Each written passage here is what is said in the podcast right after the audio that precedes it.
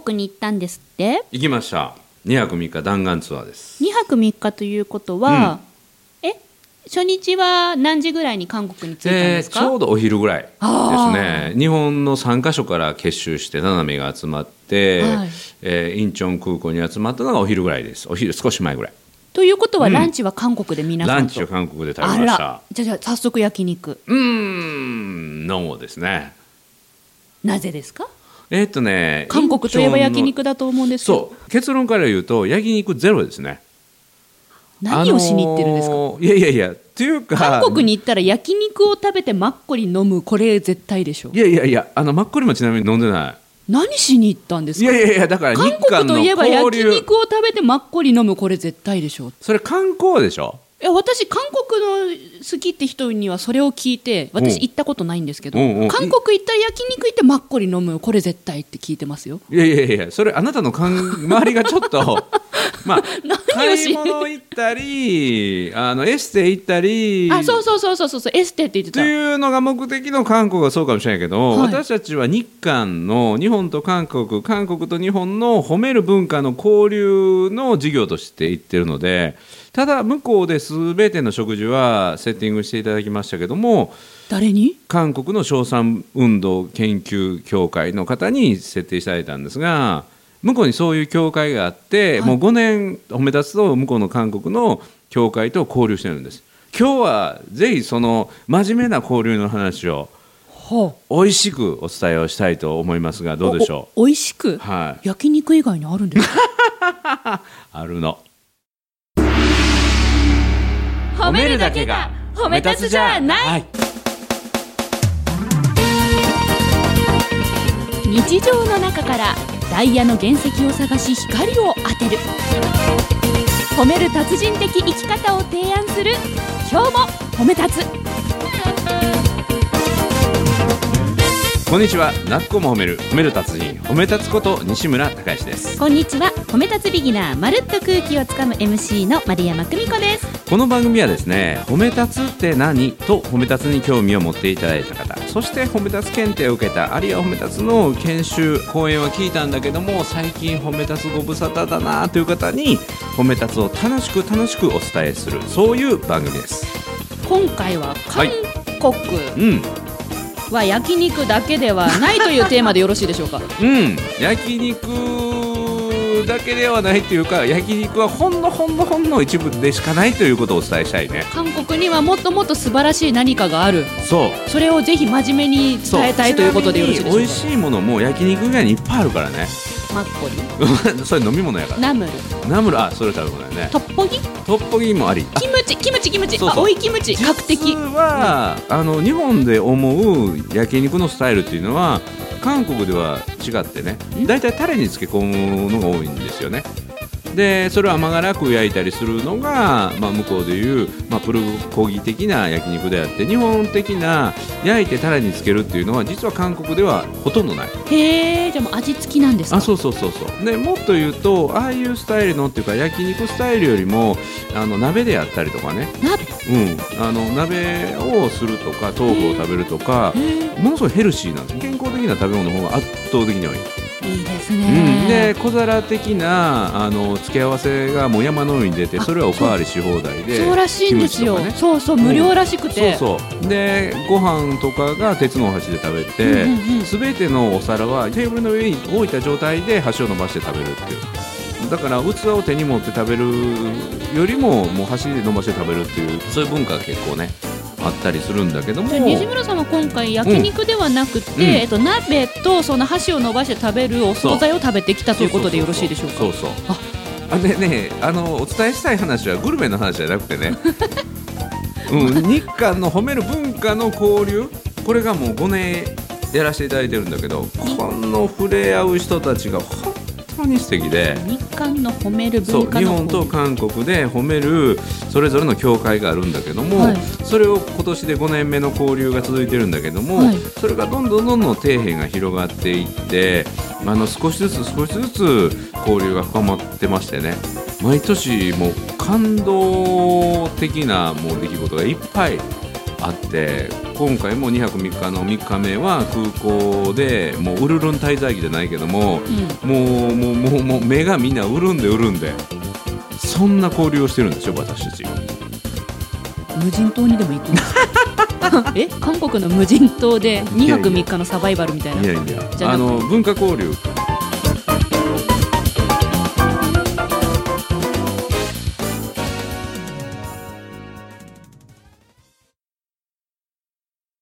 今回は初日に歓迎のパーティーがあって歓2日目はい、2日目私たちが今回は7名の訪問団で行ったんですが7名のうち3名が講演の機会をもらって韓国の中学校で中1の170人の生徒さん相手に講演会。うん。で昼間は僕が韓国の有識者勉強されてる人たち200名に講演会。夜はまた別の場所で韓国で3本の海に入る人気のある幼稚園の保護者の方にまた講演。それぞれ違うメンバーが日本人の一番最初の中学校の中学生に講演をしたのは日本大分県の中津市の法陽中学校。先週お話をした去年ホムタツ・オブ・ザ・イヤーの特別賞を受賞した褒める教育を実践している中学校の校長先生の山賀明先生が講演。でお昼は僕がして夜は埼玉県秩父市にある秩父双葉こども園。という褒めて育てる褒めて咲かせる子育てをされている幼稚園保育所を合わせたこども園の代表者の根岸和美さんが話をしてそれぞれ感動的な話をしてファンを作ってその後また交流会をして最終日帰ってきたという。めちゃめちゃ濃い交流があったんですよ。飲み会に行ったわけじゃないんですね。ちゃんとお仕事をもうして。ほぼ飲んでないよよ。お酒は一応出ましたけどもあの向こうの方ね意外とお酒飲まなくて。え？うん。なんかひたすら真面目に交流してきたんです。なえ何を交流？え？いやいやだからずーっと言ってるでしょ。褒める文化の交流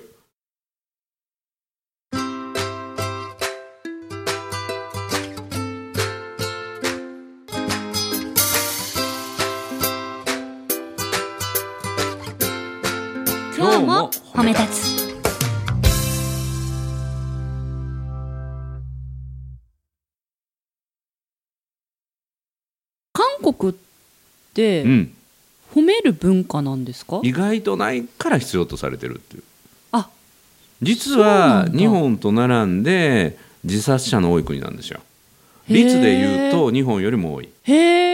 人口が少ないので数で言うと日本の方が多いかもしれないけども率で言うと韓国の方が自殺率は高くて社会問題化してるんです。心痛めてる人が多いってことですか？でこれ今から5年前に韓国に賞賛運動研究協会っていうのができて、はい。で日本の褒め立つ協会の方が先にできているということでリー・フォンジェさんっていう向こうの事務局長さんが、はい。まずはコンタクトしてくれてというかもともと褒め立つのことを勉強してはってねその時はソウルに住んでたんだけどもソウルで放送された「クローズアップ現代」っていうのを見てそのリーさんっていうのは日本でずっと10年ぐらい働いてた方なので日本語ができるんですよ。日本語ができる人が NHK の「クローズアップ現代」の褒め立つの取り組みを見ていただいて日本の心の内戦を終わらせるっていうこの褒め立つ協会の趣旨に痛く感動していただいて日本までわざわざ褒め立つ検定3級を受けに来てへえそ韓国から日本に褒め立つを受けに来たそうだから6年前に褒め立つの協会ができてそして全国に支部が5支部一番最初に立ち上がった7年前に実は支部の設立もソウルでできないかっていう相談に来られたぐらいで。でそこから、えー3年温めて実は韓国のテジョン市太田市大きな田んぼと書くテジョン市にその後移られて、はい。そこで賞賛運動の研究会を立ち上がった時に事務局長をされてぜひ日本にそういうことをやってる協会が先にあるから読んで勉強しましょうと。代表を読んで勉強しましょうということで呼ばれたのが5年前。交流が始まったきっかけ。始まって最初僕と事務局の中島と2人で行ってそして向こうで歓迎してもらって大歓迎を受けてそこで向こうで交流が始まりましてね。で初年度ももう向こうで200人の参加者を集めていただいて、はい。褒めることっていうのは大事だよ。で向こうはオ・ウォンギョンさんっていう「クレ」っていう字を書くんだけどもオさんっていう方が会長をされてその方は向こうで玉ねぎ博士っていうことで有名で校長先生をずっとされてましてね小学校の。で玉ねぎの実験をするっていうことをするのをすごく授業の中でやってて玉ねぎ2つ並べて話したところに置いて、片っぽの玉ねぎを悪口をずっと言い続ける。でもう一つの玉ねぎを離れたところに置いてずっと褒めてあげる。すると玉ねぎが片っぽは腐り片っぽは生き生きとするっていうのを嘘だ。それを実際に嘘だ。実験をして結果を出して研究してきた。そうそうそうそう。本当に？本当本当本当。で魔法じゃないですかそしたら。魔法っていうかもう褒めそう褒めるって魔法になるよそう。でそれを授業でやっている。ということをずっと研究されてる人がいてね。でその人に呼んでもらって。で褒めることっていうのは耳から取り入れる薬だって耳から効く薬。でこれが心に効くんだっていうことをずっとやられててね。えで玉ねぎにも聞こえんの？そう。でねこれが日韓の交流ですごく面白いのは韓国の称賛運動褒める運動は教育者から始まったんですよ。でどういうことかっていうと校長先生をやってたあるいは教頭先生をしてたあるいは先生をしてた人がリタイアした後称賛運動に関わっていて教育の関係ですごく広まっていってはい。そしてこれからビジネスの世界にも進んでいきたいっていうのは韓国。うん。で日本の場合はビジネスの世界から僕らは始めて、はい。覆面調査で褒めることによって人はこんだけ育つんですよ。業績これだけ良くなるんですよということをビジネスの世界で立ち上げて今度は教育の世界に広げたいっていうのが日本。はい。その両方がお互いにどういうことをやってきたんですかということを交流し始めたのがスタートなんですよ。でお互いにないものを求めてお互い勉強し合うっていうことでそこで最初に行った年に協定書を結んで協定書、はい、毎年これから褒める文化を交流していきましょうと。毎年交流会をやりましょうと、うん。で毎年行く年と来る年。だから初年度は韓国だったので2年目は日本が迎えて。西村さんたちが韓国の皆さんをお迎えしたんですか？そうお迎えしてそして日本で褒める活動をしているところにご案内をしてというところで2年目は、えー三重県伊勢市の南部自動車学校私たちの褒め立つの三重支部が褒めちぎる教習所をやってるのでそこに見に行ってもらって、うん。でまた翌年は韓国に行ってということで、えーやっていてで2年前去年はね日本に来てもらった時はその中津市の法要中学校のはい褒める、大分県うん。うん中学校を実際来てもらってで中津市の市長にも表敬訪問してもらって会ってもらってへっていうことでどんどんどんどん交流が進んで。四歩目。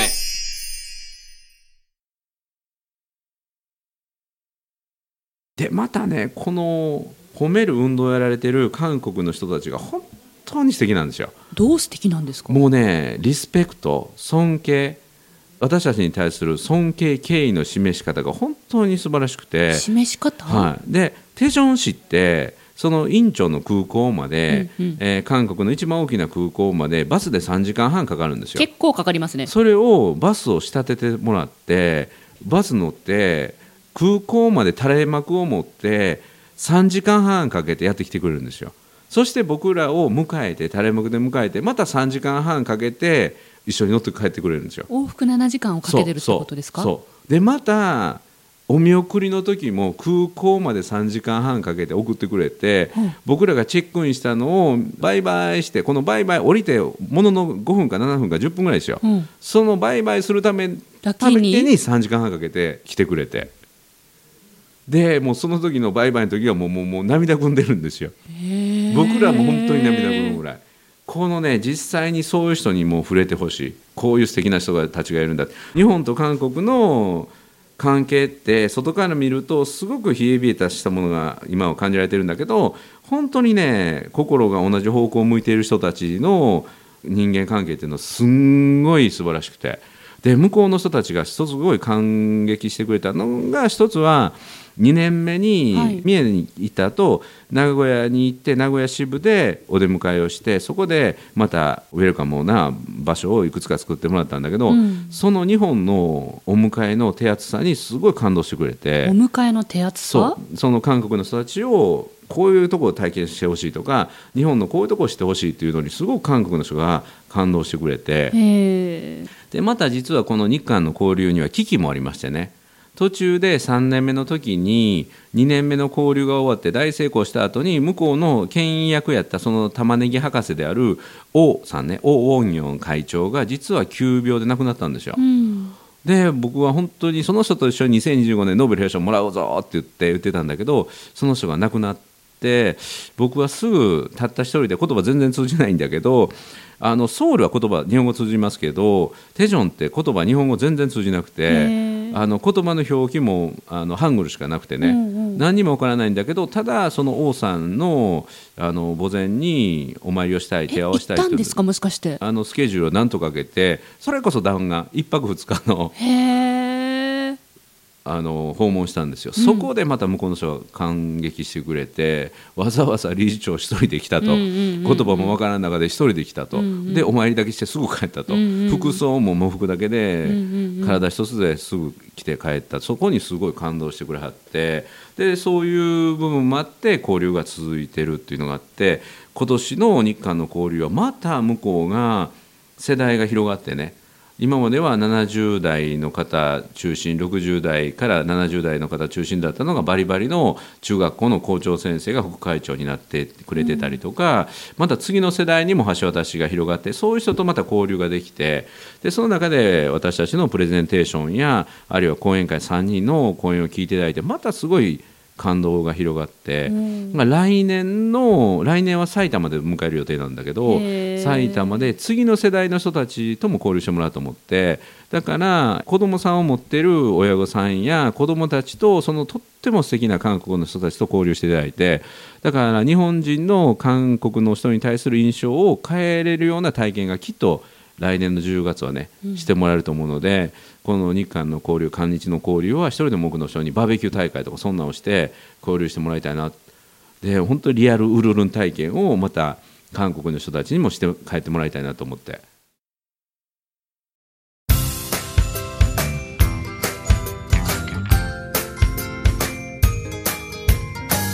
褒めるだけが褒め立つじゃない。今日も褒め立つ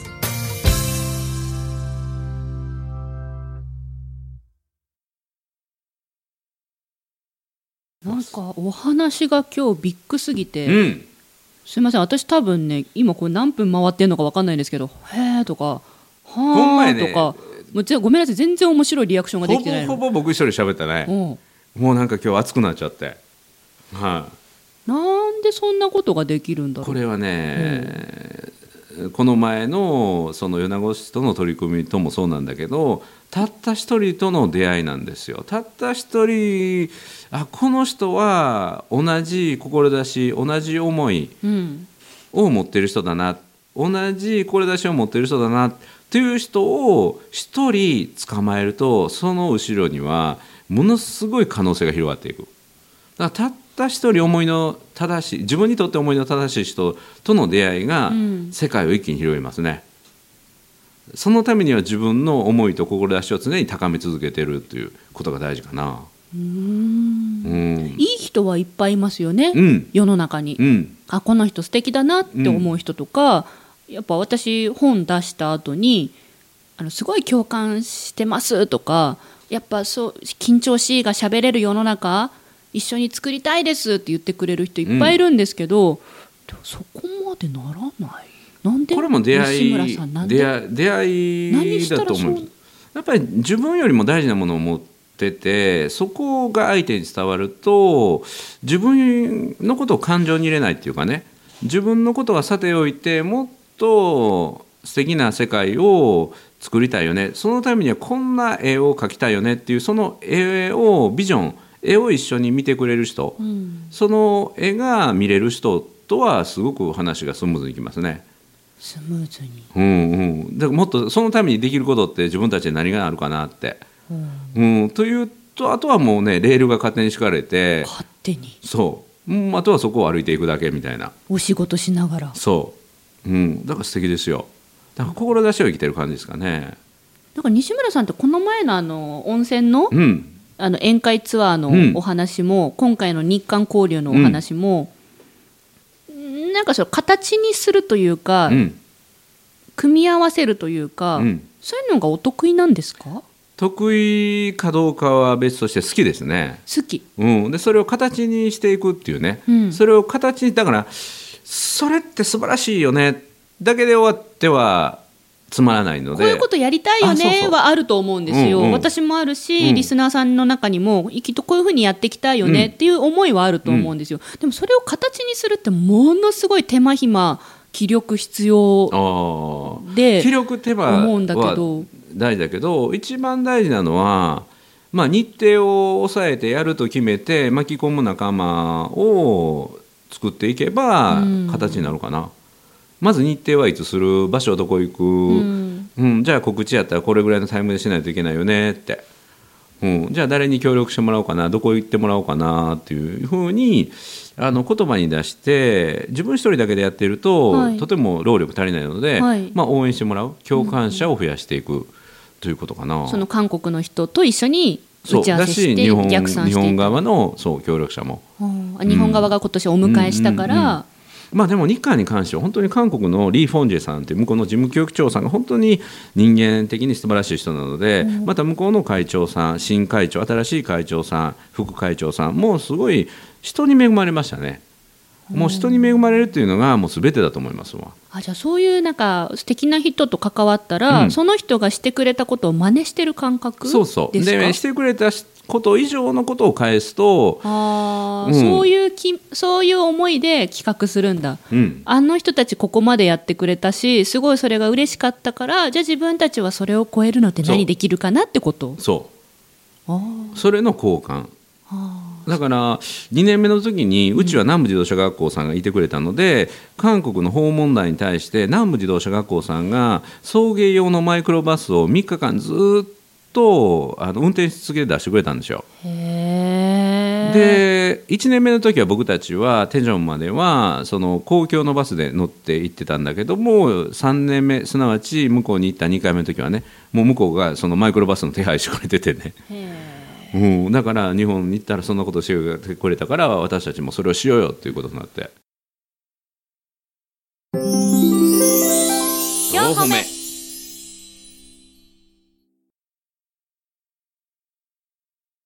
と私ビギナーでございますので、うん。ここでぶっ込んだ質問をしてもよろしいでしょうか？やっぱり今日のこの音声は聞いているうんうん。ととても真面目ですので、もしかして私と同じ感覚の人もねうん。楽しんでいただけるよううんうん。にちょっとぶっ込みたいと思うんですけれども、あの相手からのもてなしを超えるもてなしや企画を考えることにより己の首を絞めることはないですか？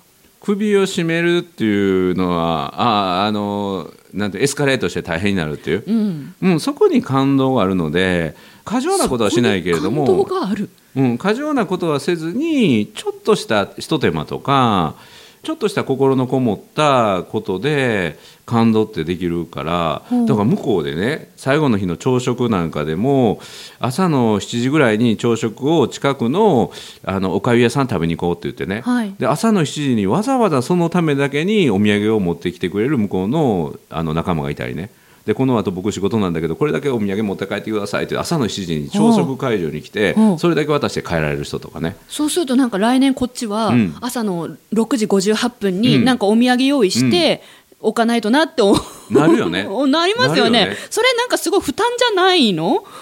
なんかえじゃあちょっとおえ誰やる？えみたいな朝早くね？みたいなそういうのない？そうそれを喜びとして自らお互いにしたくなるような気持ちなんですよ。それは褒め立つだからできるのか？私はビギナーだから早いって思っちゃうのその中に入ると自然とやりたくなる。やりたくなるやらいないといけないんじゃなくてやりたいと思う気持ち義務じゃなくてそうそうそう。自発的に。そうそうそうそう。内発的。僕はねそういう世界を知らないよ、うんぜひ触れてください。ものすっごい気持ちいいよこの先どうなっていくんだろう。これができたら本当に世界って平和になるだろうなと思うし。恋愛みたいな感じ？恋愛ですね。なんか恋愛だったら、恋してますね。うん。恋してたら多分そのわかんないその空港に3時間半かけて、うん。バイバイもうん。行きたく、離れたくないってことですもんね。そう一緒にいたいからそうそうそうそう。行きたくなるけど、ちょっと私これ仕事減らないかな。でも仕事って考えたらそのうん。3時間半ちょっと無駄って思っちゃう、仕事と思うとそうだけど、そうじゃなくて交流だからうん、大好きな人と一緒にいるっていう。でも僕らは断るんですよ。もうここでいいからって、もう来ないでって、逆にそれこそね来てもらったら僕らも行かないといけないからってなるから。ここでもうそういうルールにしようと言うんだけど向こうはもう喜んで痛いからそう。で家で取ってきた牡蠣ですっていうあの食べる牡蠣ね秋の牡蠣をもう山のように段ボール一杯ぐらい持ってきてくれて食べさせたいからそう。で、それをね移動するバスの中で剥き出すんですよ。危ない危ない危ない危ない。揺れるから僕らからしたら危ないやめてって言うんだけどもうもう剥いて食べてほしいって。この時間しかないからって。そうそうそうそう。そんな。愛されてますね。もう手作りのお土産とかねそれ以外にもだから今回のツアーで分かったのは、ん。韓国行く時は大きめのカバン持っていかないと 入らなくて苦労した。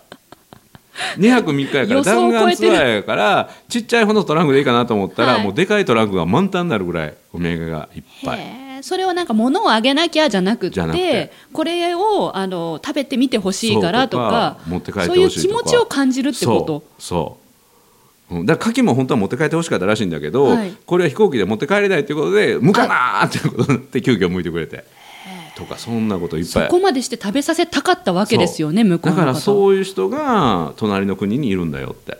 でも僕らは知らないよねって。刷り込まれたイメージで日本と韓国の関係ってこういうもんだって思ってるけどそれを超えたつながりっていうのは実はあるんだよってそれをぜひね知ってほしいな。それの真ん中にあるのが褒めるっていう共通言語なんです。それをきっかけにそそうういう温かい人とつながって、うん。うん。なんか物とかお金じゃない感動を毎年交換してるから来年は日本でね。バーベキュー開いてう。その輪を広げたい。今から楽しみどうなるだろうと思って柿むくんですかね。牡蠣も剥きます。何でも剥きます。日本の柿食べ比べとかやるのかな、うん。去年の柿が嬉しかったからみたいな。そう。もう何が待ってるか分からない。そうやって生きてったら楽しそうですね。めちゃめちゃ楽しいよ。感動いっぱいですよ。柿1個いくらだからいくらの経費が出たとか考えない世界ってこと？ノーノーノーノーノー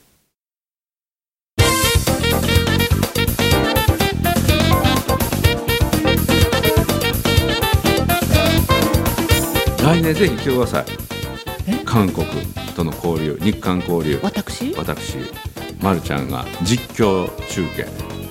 そこで何を思うんだろう？何を思うんだろう？今日も褒めたつそこであの交流の中でとってもいいかもしれない。そのあのリー・フォンジェさんをゲストでね。あいいかもしれない、うんうんうん。なんでこんなことしてるんですか？とかね。えでもぶっ込みますよ私。ぶっ込みましょいいんですか？ううんうん。ぜひぜ興味ありますね、うんうん。そんな世界観あるの、え褒め立つの人ってそういう世界で生きてる人が多いってこと？ひそう。結果そうなるんだけどすごいもうこの日韓の交流は交流すればするほど素敵な話がいっぱい出て。